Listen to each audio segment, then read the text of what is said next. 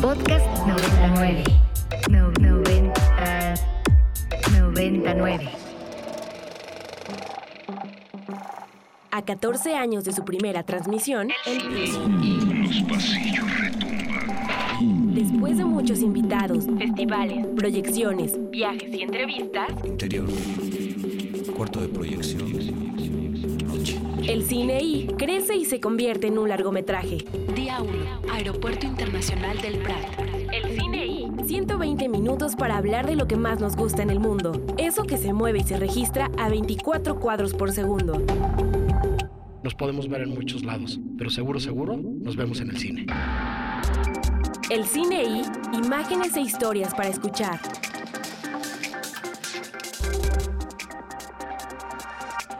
Once de la mañana con 8 minutos, transmitiendo completamente en vivo desde las instalaciones de la Universidad Iberoamericana en el rumbo de Santa Fe. Este es un programa más de El Cine I. Yo soy el More, hoy es viernes 24 de junio del 2022 y estoy muy contento de compartir micrófonos como es costumbre con mi queridísimo Ricardo Marín. ¿Cómo estás Rick? Todo bien, More, todo muy, muy bien. Este, saliendo de una enfermedad por aquí, eh, transmitiendo desde Puebla, para variar. Y este, pero, pero ya todo bien, todo con calma y feliz de que sea un viernes más, eh, hablando de puro cine. Me alegra muchísimo saberte eh, mejor y que te vas restableciendo. Hay que seguir cuidándonos mucho. Eh, saludos a todas y todos los que nos están escuchando. Eh, y saludos hasta el Estado de México a mi queridísimo Andrés Durán Moreno. ¿Cómo estás, Andrés? Muy bien, More. Ya un viernes más, una semana que se pasó rapidísimo, como el agua ahora sí, que me trajo ahora porque las lluvias por acá estuvieron con todo empezando el 21 de junio. Y pues nada, muy feliz de que hoy vamos a hablar mucho de, del toro y de muchas cosas bien padres que están ahí en la nota. Sí, desde luego. Arrancamos como es costumbre, eh, Andrés, Ricardo, con el obituario y pues siendo la Ibero una universidad confiada a la Compañía de Jesús, no podemos más que empezar eh, con un recuerdo cariñoso, agradecido y lleno de admiración por su trabajo para los padres jesuitas eh, Javier Campos y Joaquín Mora, para el guía de turistas eh, Pedro Palma, que por eh, terribles acontecimientos este, que suceden en nuestro país todos los días, tristemente, hoy ya no están con nosotros, este, más que eh, empezar a argumentar y explicar eh, una serie de em, situaciones que cuando todos creemos en el trabajo y todos creemos en la paz y en eh, la reconciliación no vienen al caso, eh, pues vale mucho la pena eh, revisar los posicionamientos de la propia Compañía de Jesús, un editorial muy interesante que publicó el rector de la Ibero en Reforma esta semana y decir que pues nos harán falta Javier Campos, eh, Joaquín Mora y Pedro Palma y que pues es complicado empezar el obituario con noticias de este tipo. Si brincamos al mundo del cine, mi queridísimo Rick, eh, se nos adelantó también esta semana, a finales de la pasada, pero ya después del, del programa del viernes anterior, Jean-Louis Trintignant, Rick. Sí es, More, justamente. Fue un poquito después de que haya terminado el, programa, o durante, creo, el programa justo de la semana pasada que se confirmó el fallecimiento del legendario actor francés eh, Jean-Louis Trintignant. Eh, eh, el, actor tenía 91 años justamente y es principalmente conocido por su trabajo, pues, como ya mencionamos en el cine francés, pero un cine francés que definitivamente era reconocido alrededor del mundo. Películas como Un hombre y una mujer, eh, El gran silencio, eh, Z de Costa Gabras. Yo también lo recuerdo mucho por un papel que tuvo en una película de Eric Romer que se llama eh, My Night at eh, mi noche en, en, la casa de Maud, básicamente. Y este, y bueno, pues su último gran, digamos, papel de enorme magnitud fue, fue Amor en la película de, este, de Michael Haneke, que estuve revisando justamente cuando salieron, cuando salió esta película. La película salió en 2012, pero antes de eso no había colaborado él en ninguna película desde 2003, es decir, pasó nueve años sin sacar una película hasta que encontró un guion como el de Amor y Michael Haneke le ofreció el guion de Amor a él y a Emanuel Riva. Y pues sí, dejó una insignia impresionante no diría el cine francés, yo diría pues el cine mundial también, eh, porque no solo fue en Francia, justo sus trabajos, también colaboró con eh, Bernardo Bertolucci en eh, El Conformista, y pues creo que definitivamente es una de esas imágenes y uno de esos actores que va ser como muy, muy difícil de, de olvidar en el panorama, More. Sí, como bien dices, estaba semi-retirado, eh, estuvo muchos años sin hacer eh, películas y al final, después de Amor, eh, colaboró también en Happy End de, de, de, este, de Haneke, donde además también ahí hay un, un final que para algunos podría parecer un tanto premonitorio de lo que terminó sucediendo con la vida del gran Jean-Louis Trintignant, este, y que va a terminar sucediendo con la vida de todos nosotros, ¿no? Este, una de las pocas cosas seguras que tenemos en esta vida es que nos vamos a morir. Andrés, ¿querías agregar algo? Y mencionar que desde que vi el rostro me pareció bien, bien, conocido y es justamente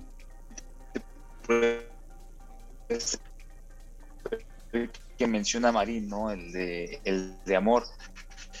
Pero luego me puse a, bueno, investigar que hace con Krzysztof Kieslowski y además pues también mencionar que pues él mismo se consideraba un hombre muy tímido y que con todo y eso tuvo papel para 100, 120 películas, ¿no, More? Y pues nada más eso.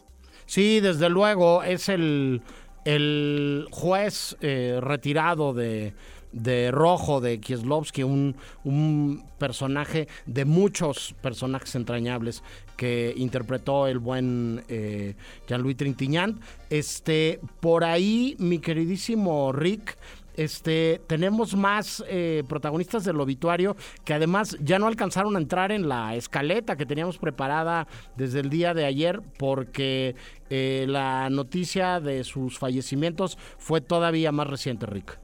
Así es, More, eh, justamente se trata de un actor eh, de enorme simpatía, un actor cubano, por ejemplo, de, de enorme simpatía que se llama Alexi Díaz de Villegas, eh, cuyo fallecimiento fue confirmado esta mañana. Eh, Alexi tiene una amplia carrera en el sector cultural de La Habana y en el sector cultural cubano en general. No obstante, creo que nosotros lo podríamos conocer principalmente por su papel en una pues, una irrisoria película eh, cubana de zombies que se llama Juan of the Dead, eh, Juan de los Muertos, More. chulada de película, este eh, reflexión sobre la conciencia social y sobre lo que hacemos todos los días los ciudadanos vivamos donde vivamos cuando nos comportamos como zombies de muchas maneras diferentes. Este, la verdad es que es una, una película bien interesante que, que Así es. hoy que se nos adelantó Alexi, creo que merece mucho la pena de ser revisitada. Por ahí también nos compartías tú, Andrés, eh, algo sobre la partida de Tyler Sanders. Sí, More, Tyler Sanders, eh, un joven de 18 años que es más bien recordado por sus papeles en, como por su papel en The Walking Dead, pues apareció, ¿no? En, sin vida en una habitación cerca de, de- su casa, o por uno, ahí en- por ahí de Texas. Y pues la verdad es que hay pocas noticias, ¿no? Simplemente se ha notificado de su fallecimiento, pero las causas, las razones o todo lo que está antes y después, pues queda todavía por resolverse, ¿no? Y pues esperando a que se resuelva porque pues alguien tan joven eh, siempre va a generar muchas preguntas, ¿no? Entonces, pues, esperemos a futuro que sale, esperemos no sea algo demasiado trágico, aunque de por sí su partida, pues ya lo ves, muere, se le recuerda como un, un- dice ahí la nota que se recuerda como un joven vivaz y alguien muy noble. Correcto. Finalmente, Rick, hay un caso también eh, que está vinculado con un accidente en un rodaje en Baja California, eh, donde también eh, fallecieron dos eh, miembros de la comunidad cinematográfica mexicana. Así es, More. fue un accidente que estuvo sacudiendo un poco la, la, pues, la industria de la, mm, del panorama audiovisual de, las, de, de, México. Se trata del fallecimiento de Francisco González Aguilar y Raimundo Garduño Cruz, quienes fallecieron trabajando en el rodaje de una serie de Netflix titulada El elegido, The Chosen One, que está adaptada de unos cómics de Mark Millar y Peter Gross. Mark Millar es la persona detrás del cómic de Kikas. Ok. Eh, y sí, justamente eh, su fallecimiento sucedió en Baja California Sur, este, en, en uno de los transportes. Y me refiero, cuando dije que esta cuestión sacudió un poco la, pues, eh, la industria de la producción audiovisual en México, es que pues, si uno si uno conoce a alguien que trabaje en esta industria o a gente o varias personas que trabajen en esta industria, todos estuvieron compartiendo notas al respecto y compartiendo mucho comentario al respecto. Y es que se, se emitió mucho, mucho, eh, muchas opiniones debido a, eh, pues, se pusieron en duda como varias de las cuestiones de seguridad que puede haber en un rodaje, alrededor de un rodaje grabado en México. Obviamente recordar que pues no, México no es un lugar en el que en, donde, en, el, en el único lugar pues donde ocurran accidentes durante rodajes. Creo que el más reciente eh, accidente con, eh, con Alec Baldwin es más que prueba de claro. eso, definitivamente. No obstante, eh, aquí en México definitivamente las cosas funcionan diferente a un lugar como en Estados Unidos, que está como extremadamente regulado por sindicatos y organizaciones. Aquí es muy diferente. Por ejemplo, Aquí los trabajadores de la industria, de la ANDA, por ejemplo, se supone que tienen representación ante varias películas. No obstante, esto no siempre ocurre. La ANDA no siempre tiene representación en todos los rodajes y ante todos los actores. No siempre funciona de la misma forma y se pueden subvertir varias reglas de ese modo también. Entonces, eh, en este caso, por ejemplo, eh, los actores no estaban, los actores, el talento no estaba eh, afiliado, digamos, no fue a través de la ANDA que se realizó este este rodaje, More. No quiero decir que, con esto, nomás me gustaría aclarar que no quiero decir que eso haya sido el vínculo o la causa, digamos, del accidente. Esto no, no, no, estoy queriendo decir eso. Solo quiero decir, por ejemplo, una de las diferencias que tenemos con un panorama como el de Estados Unidos a un accidente, pues, definitivamente tan trágico como este, hombre. Desde luego, eh, descansen, descansen en paz también. Y bueno, eh, es hora de irnos con algo de música para darle la bienvenida a nuestra primera invitada del día de hoy. ¿Qué vamos a oír, Rick? Pues eh, recordando un poco a Jean-Louis Trintignant, yo quería que escucháramos algo del soundtrack de una película que me gusta muchísimo, que es Un hombre y una mujer. Saludos a mi mamá, que me la enseñó cuando estaba más chavo esta peli y me fascinó. La, peli, la canción se llama Samba Saraba y es de Pierre Barou.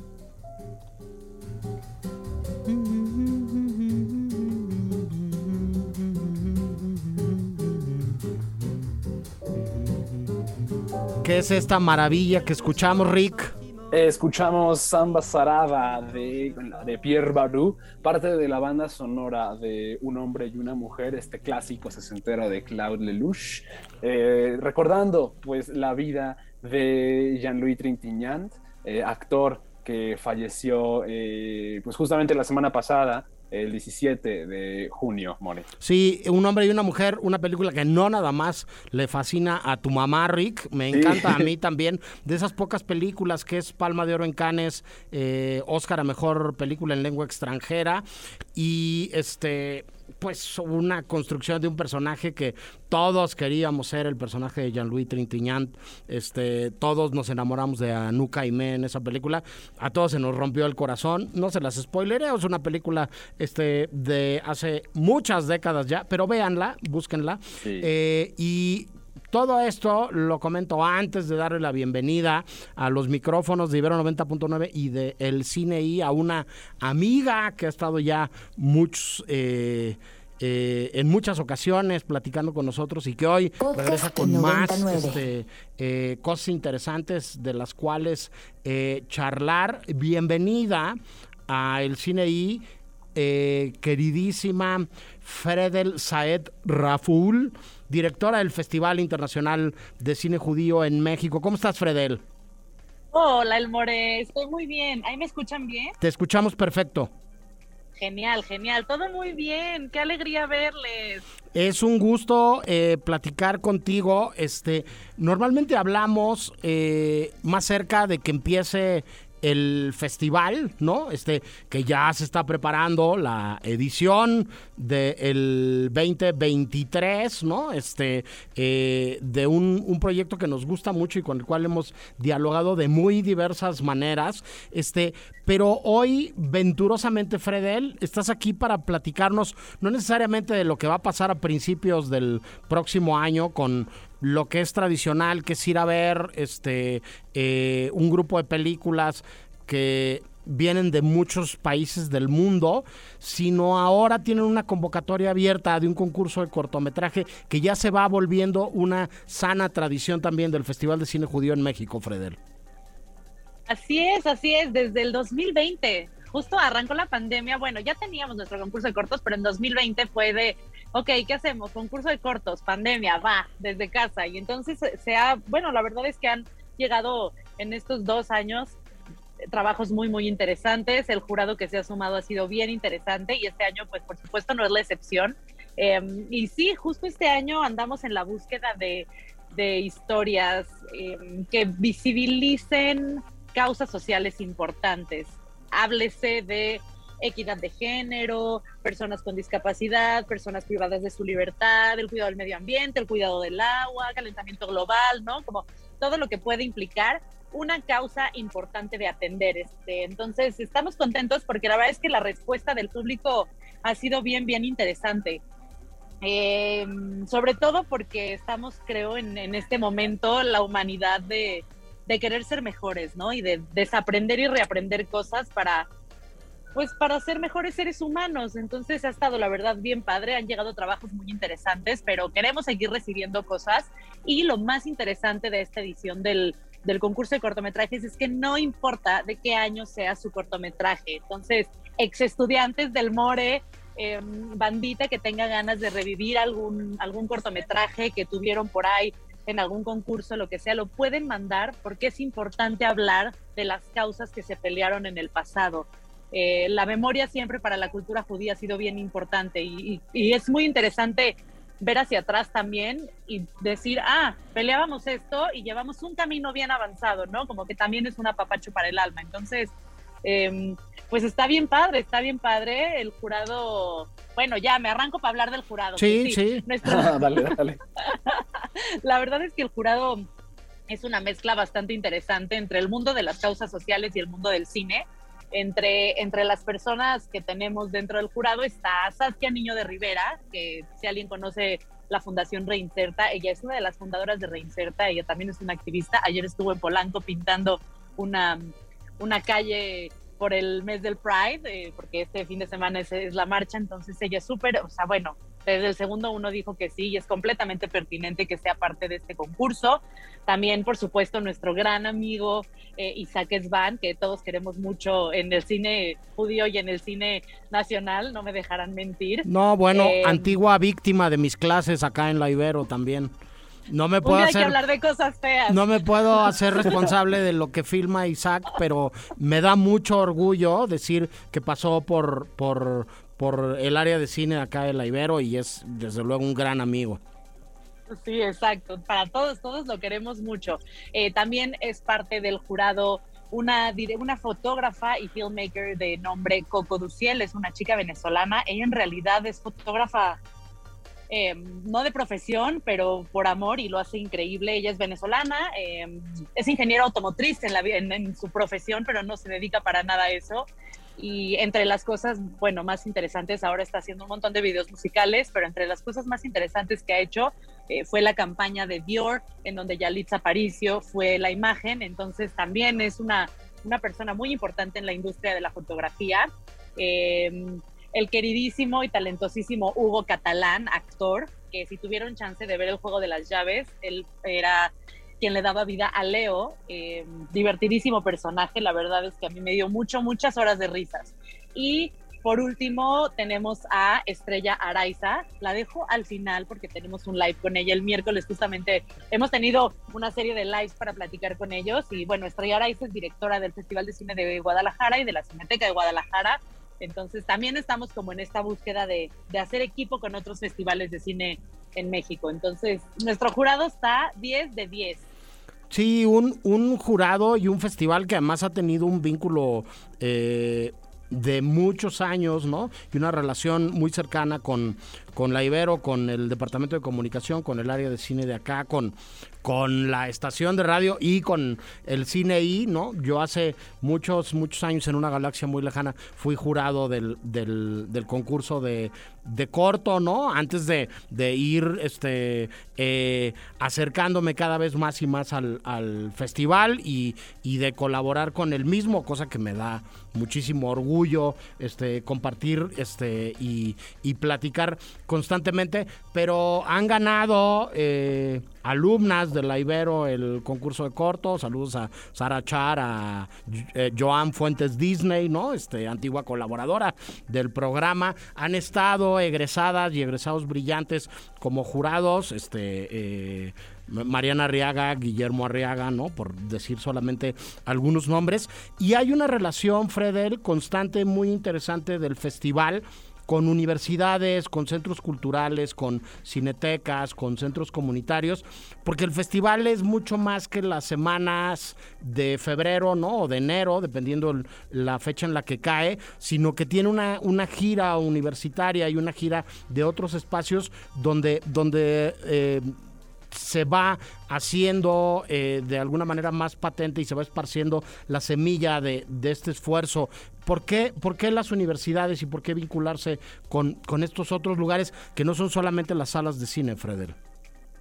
Pues porque finalmente nosotros, sí, un festival de cine, sí tenemos nuestra semana de festival, pero fungimos también un poquito como como promotores de la cultura judía, ¿no? Estamos como en un camino muy, muy interesante de mostrar lo diversa que es la cultura judía, en donde hay personas buenas, hay personas malas, hay blancos, hay negros, hay ricos, hay pobres, hay heterosexuales, hay homosexuales, ¿no?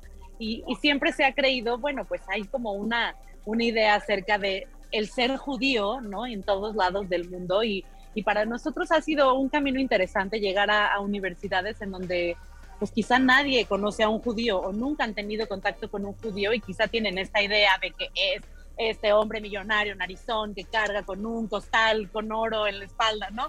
Eh, y, creo que ese también es el camino que, que el festival va, va recorriendo. Eh, tenemos justo un tour universitario, vamos a cineclubs, vamos a, a, centros culturales, vamos a museos. Justo estamos ahora por arrancar el, el cineclub y la muestra universitaria y y es un espacio muy bonito porque, porque también le permites al público consumir algo que quizá no han consumido, que quizá no conocen y generar su propio pensamiento al respecto. Nosotros no buscamos decir, tú tienes que pensar que todo está bien. No, genera tu propio pensamiento al respecto. Nosotros te damos la información, ya es tu responsabilidad asumirla como a ti te corresponde asumirla. Entonces, la verdad es que es un proyecto lindo. A mí, a mí me gusta, me gusta ese proyecto. Lo hacemos de manera eh, gratuita para todas las universidades, para los cineclubs, así que si tienen ganas de que vayamos a su universidad con una peli, pues ahí nos mandan un mail a info.fizj y por ahí nos vamos, pues, pues, nada, creo que se trata también de hacer, de hacer comunidad, ¿no? Y que, y que el cine esté, esté Correcto, presente. correcto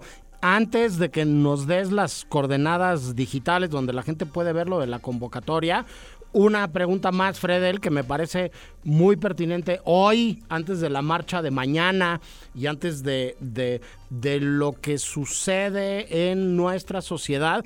Eh, tiene también el festival como tradición desde hace muchos años también programar sí o sí cada edición una película eh, de cine queer, una película que trata la problemática LG, eh, LGBTI y más. Este, ¿por qué, ¿Por qué hace eso? Digo, por aquello de seguir luchando contra estereotipos y prejuicios, Fredel.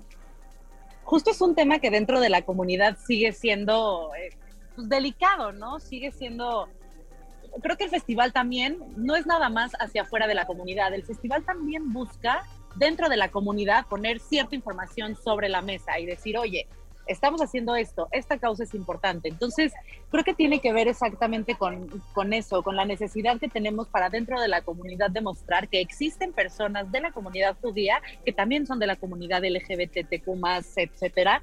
Y, y, creo que este es un buen momento, justo lo que dices. Desde hace 19 años, y el festival tiene 19 años, tenemos por lo menos una película con esta temática bajo la lógica de compartir que existe, de cuestionar, de permitirle a la comunidad judía que se cuestione y también a, la- a las personas que no son de la comunidad judía que cuestionen, ¿no? Porque muchas veces preguntan, ¿cómo? ¿Hay judíos gays? Claro que hay judíos gays, claro que hay judíos eh, trans, claro que hay judíos eh, no binarios, o sea, como es, es normal, se está normalizando y creo que el festival ha hecho una labor importante para adentro, o sea, este, este tema en lo personal creo que es muy para dentro de la comunidad, entonces eh, pueden darse la vuelta en Cinepolis Click, ahí tenemos un par de películas, me parece que está El Repostero de Berlín, que 10 de 10 peliculón, y también tenemos por ahí Vaca Roja, dense una vuelta, échenles un ojo, porque también buscamos eso, programar por lo menos una película que tenga que ver con esta temática para concientizar al público de que existe, es y no va a dejar de ser. Entonces nosotros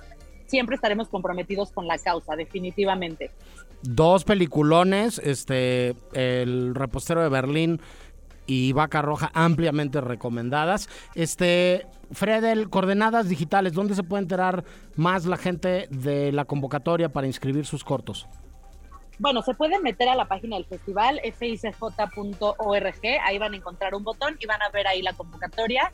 También si se meten a nuestro Instagram, FICJM, en nuestra biografía está el link, le pican y les va a abrir directo la convocatoria. Y en esa misma convocatoria hay un link para literal llenar un, un Google Forms y nos va a llegar automáticamente su, su cortometraje. La verdad es que lo hacemos también fácil y ligero para que la gente quiera inscribir sus cortometrajes. Entonces, estudiantes, aviéntense.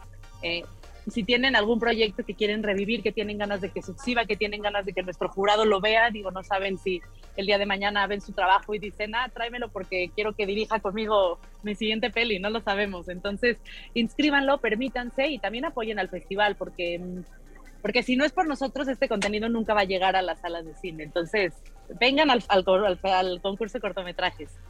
Fredel, un millón de gracias por platicar con nosotros. Siempre es un gustazo verte y recibirte por acá. Y seguimos en contacto, ¿no? Este. Así es. Abrazo grande. Cuídense mucho. Y nosotros nos vamos al primer corte del programa el día de hoy y regresamos con más del cine I. Brother, it is time for the mortals to pay.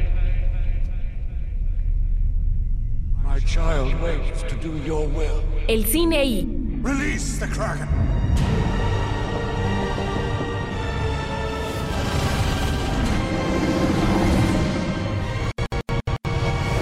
11 con 39, seguimos en vivo en el Cine I transmitiendo desde las instalaciones de la Universidad Iberoamericana en el rumbo de Santa Fe. Está en los controles el gran David Obando, a quien le agradecemos que consiga que sonemos eh, y que sonemos más o menos bien.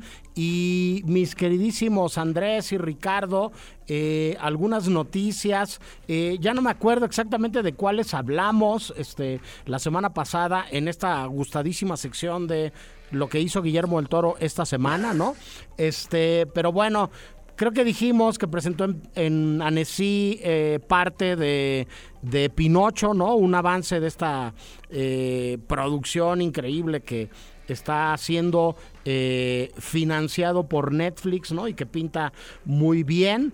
Este, pero no dijimos, mi queridísimo Andrés, eh, una noticia que él mismo dio a conocer y de la que se enteró allá en el Festival de Cine de Animación más importante del mundo. Y es que el próximo año en Annecy, Andrés, México va a ser el país invitado.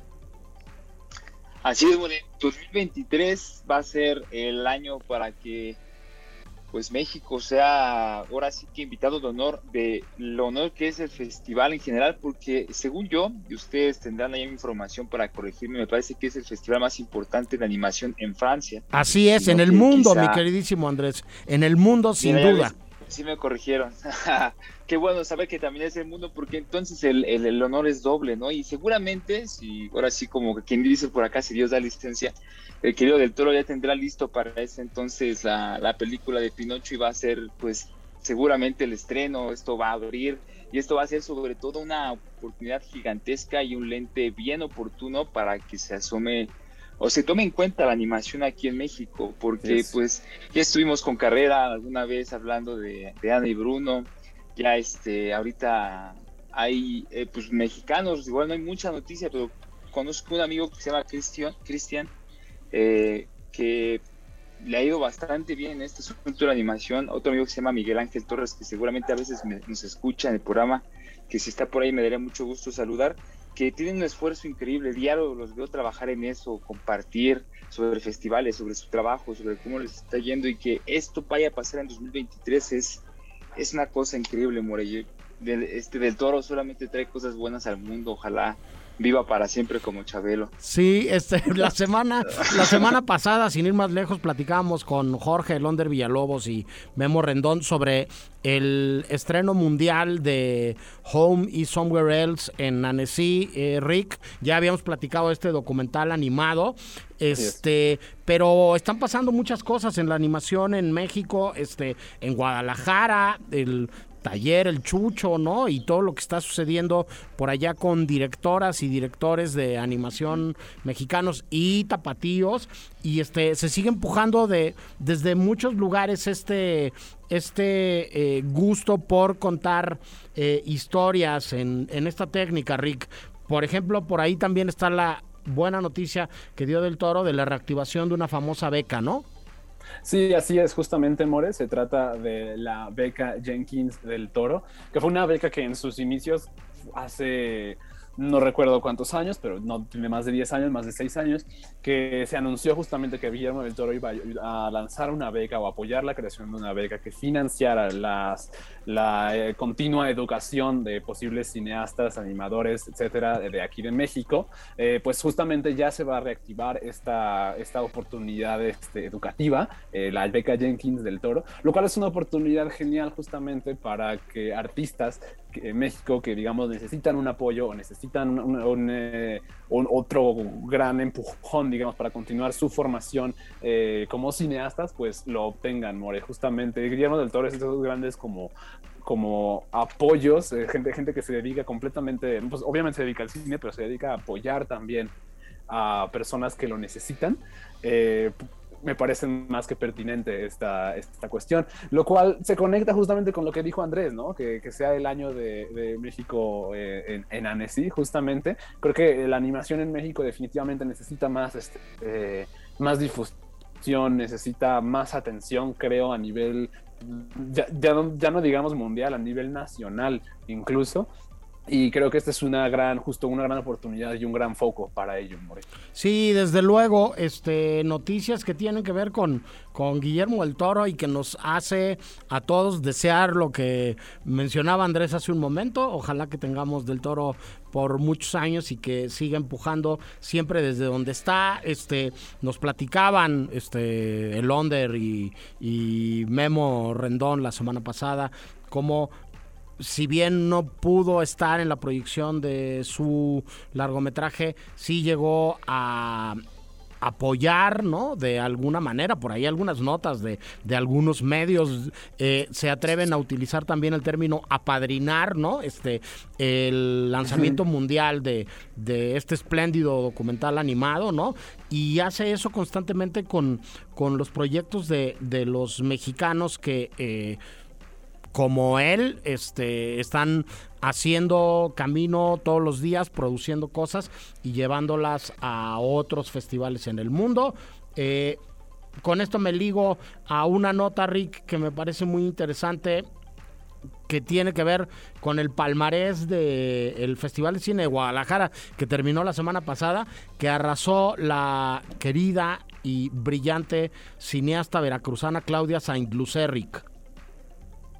Así es, More, justamente como tú lo mencionas, eh, ya se, llevó a cabo el Festival Internacional de Cine de Guadalajara, se llevó a cabo su palmarés y la gran ganadora, como tú lo mencionabas, es definitivamente la realizadora Claudia Saint-Lucé, eh, con su película El Reino de Dios, la cual ganó eh, una cantidad enorme de premios. Ganó el premio Mezcal Joven, el premio a Mejor Actor por el actor Diego, al actor Diego Mandolara, el, el premio a Mejor Dirección y a la, a la Mejor Fotografía, perdón, y a la mejor película también. Es como, es una gran, pues, una gran como charola de premios la que se llevó esta, esta, esta cinta. Me da muchísimo gusto, definitivamente Claudia San Lucé eh, es una extraordinaria realizadora con un gran, gran nivel de, empatía. Lo pudimos ver en su debut, Los Insólitos Peces Gato, y también en su siguiente película, eh, La Caja Hidropesía, justamente.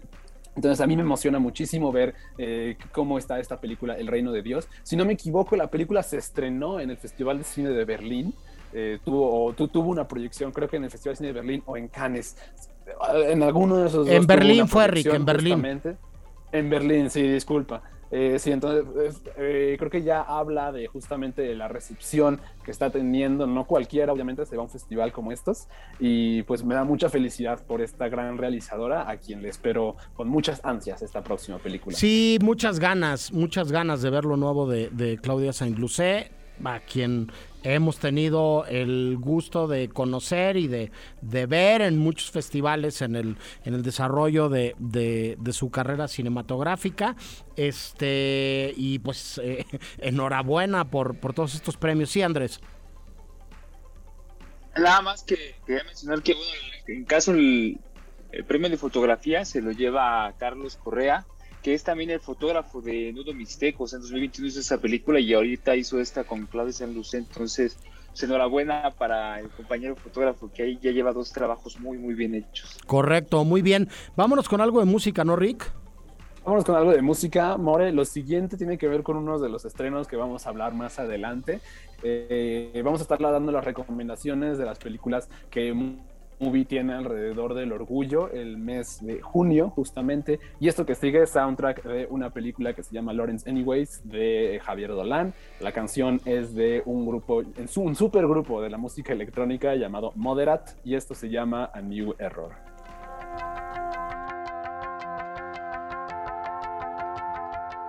Esta maravilla que escuchamos, Rick. Escuchamos una canción llamada A New Error del supergrupo Moderat, compuesto eh, por Sasha Ring, mejor conocido como Aparat, y Gernot Bonsert y Sebastian Sarsi, mejor conocidos como el dúo Mod Selector. Entonces, Mod Selector más Aparat son Moderat. Eh, la canción es parte del soundtrack de eh, Lawrence Anyway, película de Javier Dolan, que se encuentra disponible en Movie y especialmente tiene un foco gracias al mes del orgullo y a la selección que Movie está haciendo al respecto, Mori. Finísima selección, este...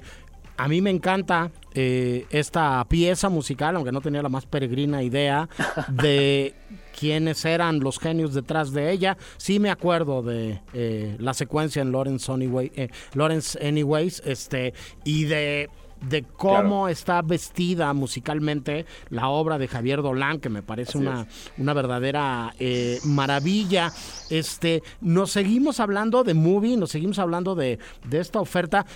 Adelantarle a todas y todos los que nos escuchan que vamos a estar hablando hoy la última parte del programa precisamente de el cine y el orgullo Rick y vamos a estar revisando una serie de, de cintas de oferta del retrato que se ha construido alrededor de, de las disidencias y de las este, eh, diferentes maneras de, de de entender, vivir y afrontar la identidad sexual de, de los que nos rodean, las que nos rodean.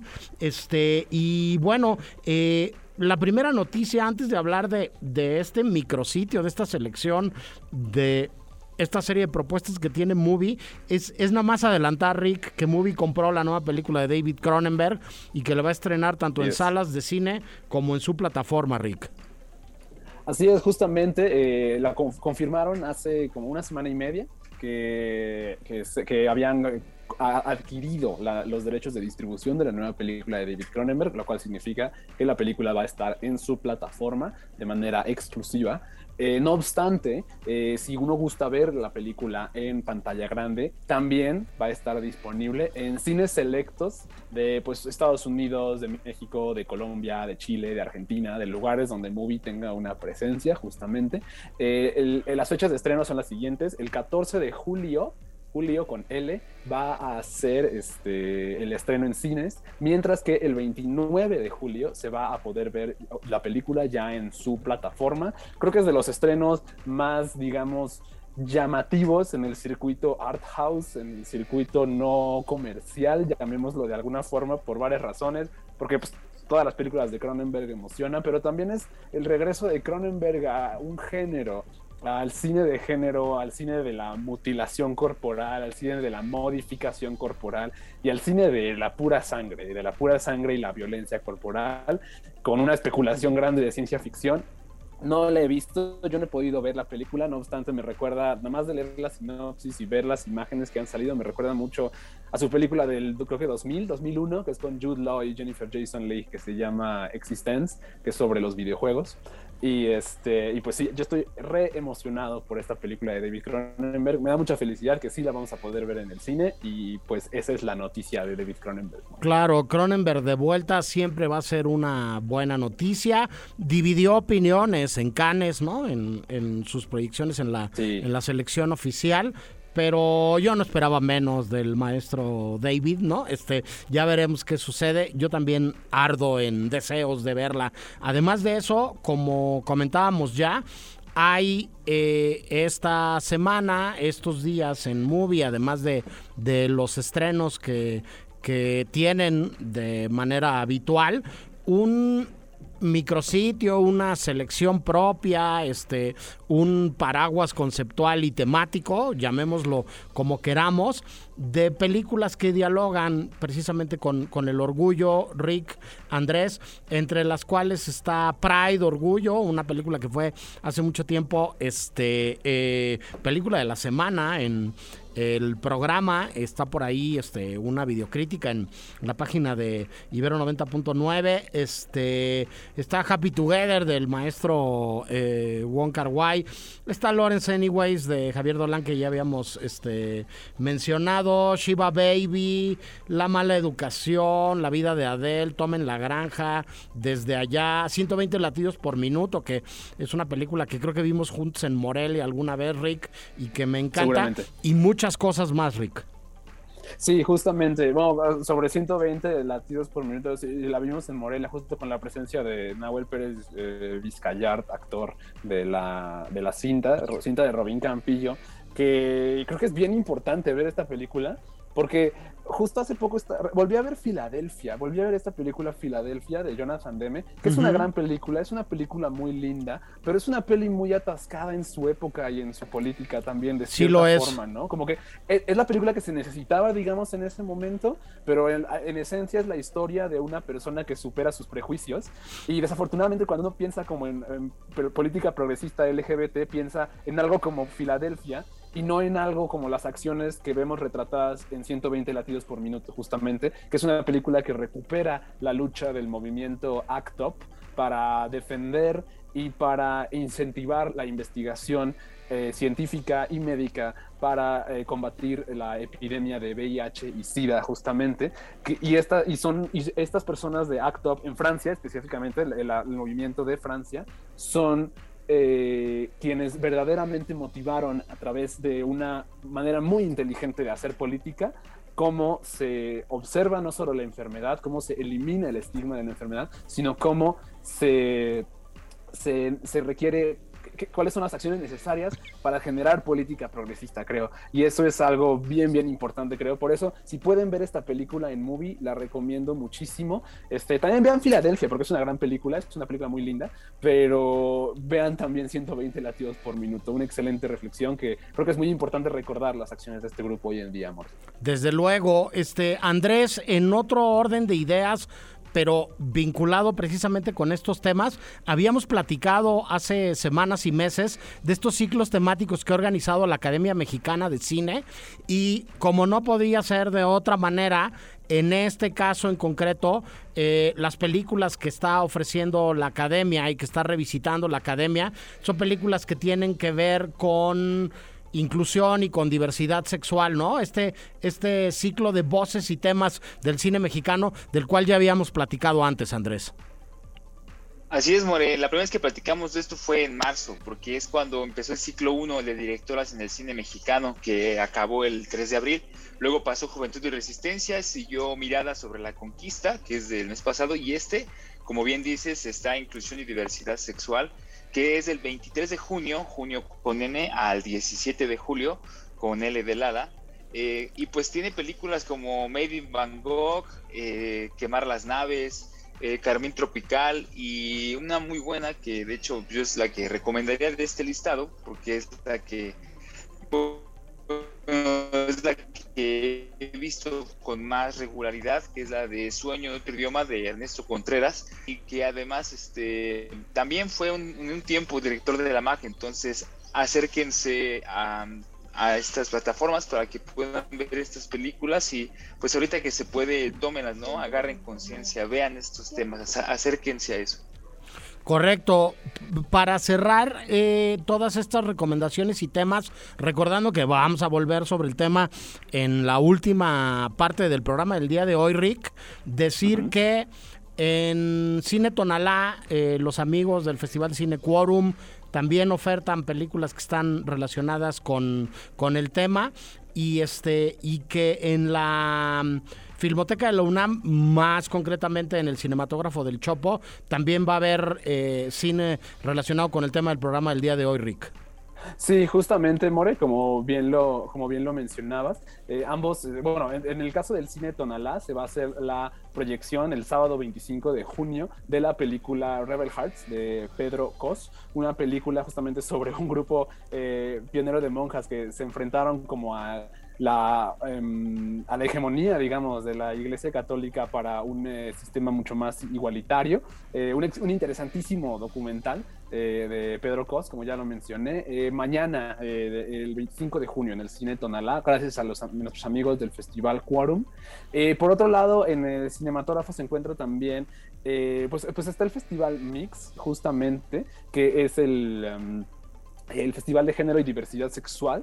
Eh, hay, hay, varias, hay una gran selección en el cinematógrafo del Chopo, ciudades como este, La Ciudad de los Abismos, el Lulú, una película de Ronald Chase, eh, películas de Leonie Krippendorf, así como de Rubén y más. Entonces yo sugiero mucho también eh, ver, eh, darse una vuelta por el cinematógrafo del Chopo eh, o por el Cine Tonala en caso de que estén interesados en estos temas de eh, diversidad sexual. Correcto, en salas se estrena este fin de semana Teléfono Negro. Adiós, señor Huffman. Eh, oficialmente se estrena todo en todas partes al mismo tiempo, que estuvo en preestreno las semanas anteriores. Y sobre todo se estrena Fauna de Nicolás Pereda y tendremos una conversación con dos de los protagonistas de esta interesantísima película mexicana. Eh, más adelante en el programa del día de hoy. Dicho todo lo anterior, vamos al corte de la hora y regresamos con la segunda mitad del cine I de este viernes 24 de junio del 2022. No se vayan. You talking to me? You talking to me? You talking to me? Well, who the hell else are you talking? You talking to me? Well, I'm the only one here. Who the fuck do you think you're talking to? El cine I. Para más contenidos como este, descarga nuestra aplicación disponible para Android y iOS o visita ibero909.fm.